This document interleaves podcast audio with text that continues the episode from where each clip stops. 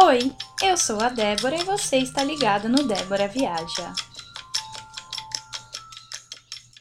Hoje nós vamos falar um pouco sobre o que mais nos impressiona ou impressionou quando chegamos na Nova Zelândia.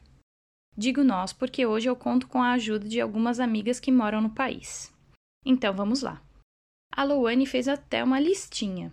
Para ela, uma das coisas é andar na rua sem medo ou com o telefone na mão. Olha, gente, isso é muito real. Eu já caminhei quilômetros de madrugada sozinha com o celular e com todo o resto, mas eu não senti medo nenhum.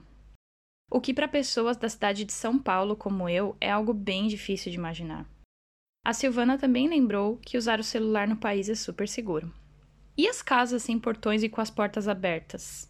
Sim, as pessoas não têm costume de trancar suas portas, seja quando estão em casa ou quando saem.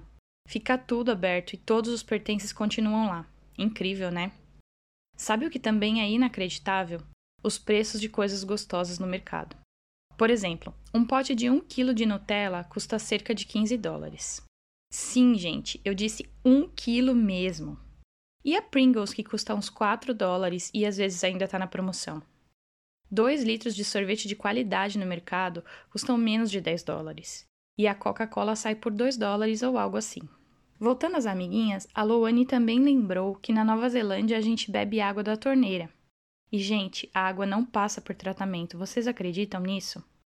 Tem até uns lagos que a gente visita, enfia um copo ou garrafa na água e bebe. A terceira participante de hoje é a Sheila, que falou que se impressiona com silêncio. Sabe, não era uma coisa que eu reparava até eu vir de férias para o Brasil esse ano. As pessoas na Nova Zelândia não são barulhentas elas normalmente não conversam alto e chegam perto umas das outras para fazer perguntas. Não é quando, como uma vizinha queria falar com a minha mãe quando eu era mais nova e eu gritava: Mãe, a Maria tá aqui! Pode até ser impressão, mas para mim até as crianças parecem gritar menos. E as praias da Nova Zelândia? Já pensaram deitar na areia e ninguém passar vendendo raspadinha, açaí, queijo coalho, camarão? Ninguém vende nada. Nem quiosques existem por lá. Como pode? E algumas vezes as praias também nem são de areia. Podem ser com pedrinhas ou até com pedras maiores. Talvez seja melhor separar um chinelo ou tênis quando for para uma delas.